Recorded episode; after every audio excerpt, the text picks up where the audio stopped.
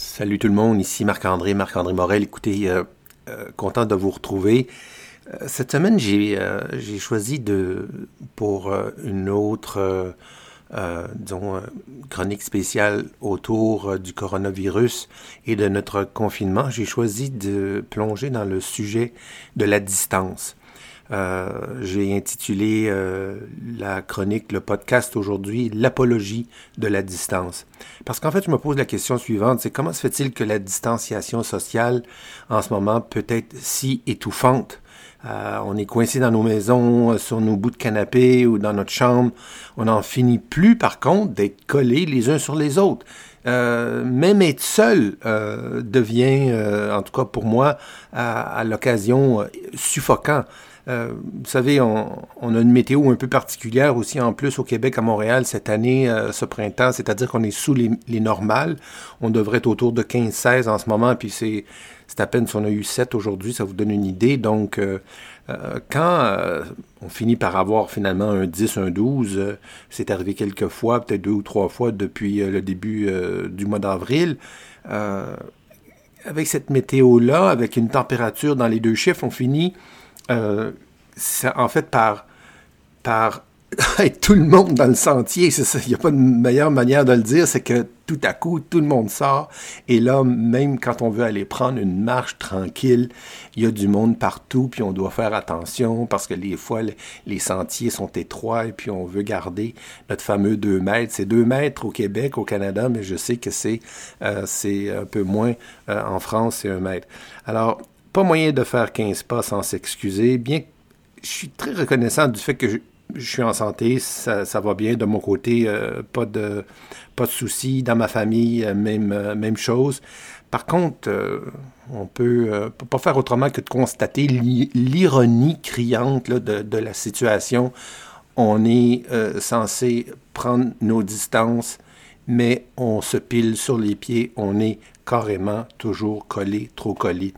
Alors, bien sûr, c'est c'est gentil euh, comme ça d'avoir des réflexions euh, philosophiques, mais sauf que c'est aussi la vraie vie pour la plupart des gens par rapport à cette, euh, ce thème-là de, de, la distance.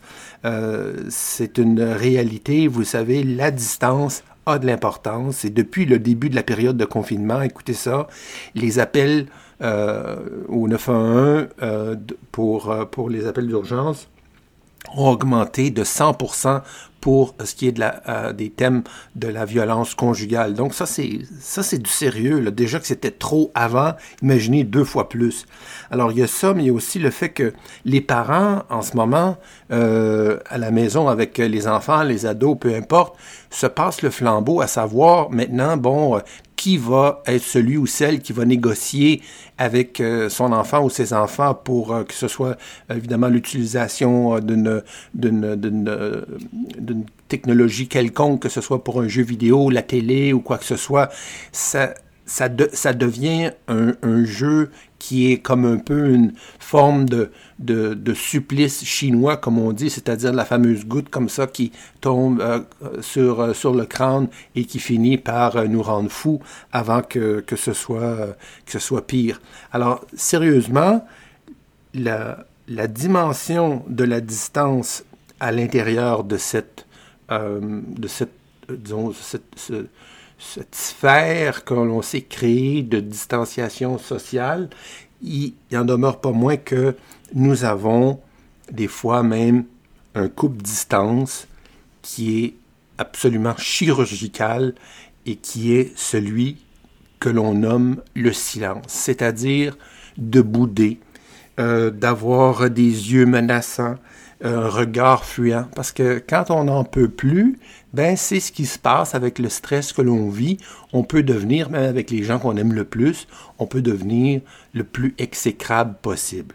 Alors, il y a aussi le fait que quand on dit loin des yeux, loin du cœur, par contre, ce qu'on se rend compte maintenant, c'est que quand on est trop dans la face de l'autre, on ne fait pas leur bonheur. En fait, on, on finit par créer exactement l'inverse que ce qui nous a réunis au départ. Hein. réunis par l'amour, on veut avoir des enfants, on veut bâtir quelque chose, etc. Et puis là, clac, en l'espace de quelques semaines, eh bien, euh, les couteaux qui volent bas. Euh, c'est définitif, depuis des millénaires, la distance qu'on a maintenue entre nous a contribué à notre survie, non seulement notre survie, mais aussi notre évolution. Et puis en ce moment, ce qu'on se rend compte, c'est que les servitudes exigées là, des différents gouvernements d'un mètre ou deux mètres euh, garantissent aussi notre euh, survie physique, mais aussi psychologique. Alors, grâce à la distance, tous les gens qu'on admire, qu'on aime, sont faciles à aimer. Euh, votre voisin ou ami préféré demeure votre préféré parce qu'il retourne dormir chez lui à tous les soirs, n'est-ce pas? Donc, c'est un peu la même chose pour notre idole musicale de jeunesse.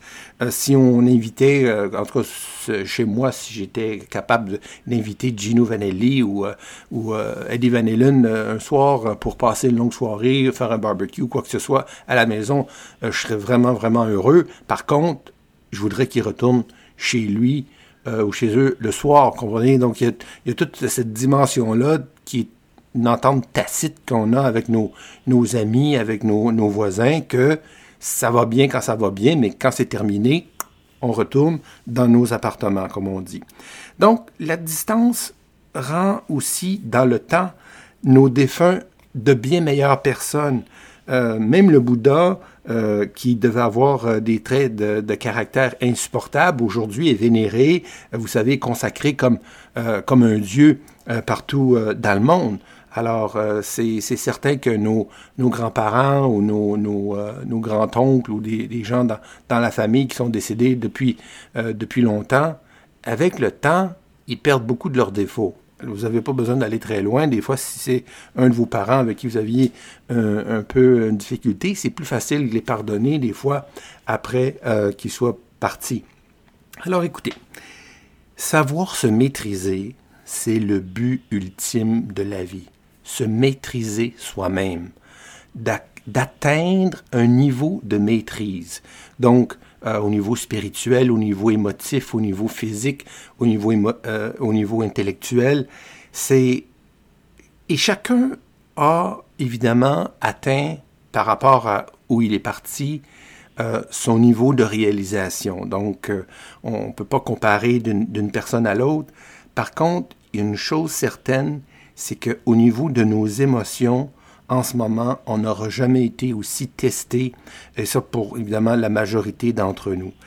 Euh, apprendre à se détacher émotionnellement, c'est un mécanisme de survie pour quiconque a vécu ou travaillé dans un environnement contaminé, que ce soit par un pervers narcissique ou une pervers narcissique, euh, sociopathe, évidemment, à, à on s'entend, euh, il y en a une personne sur 25, là, comme ça, qui, qui ont aucun regard pour les, euh, les sentiments et les besoins des autres, qui avancent puis vont piler sur les autres pour atteindre leurs objectifs, ou tout simplement le, clown du bureau qui fait, seulement euh, appuyer sur nos boutons comme ça de temps à autre. Écoutez, dans ces cas-là, on laisse la rivière couler les états et manipulations euh, des autres ou de l'autre ne nous appartiennent pas. Euh, c'est pas parce que le serpent nous mord que nous on doit laisser pardon le venin circuler dans nos veines. Parce qu'une morsure de serpent ça tue personne. C'est le venin qui tue. Alors c'est pour ça que un coup qu'on est mordu oui on est mordu ça fait mal peu importe. On peut pas se faire démordre mais on peut arrêter à ce moment-là de laisser le reste se produire. Écoutez,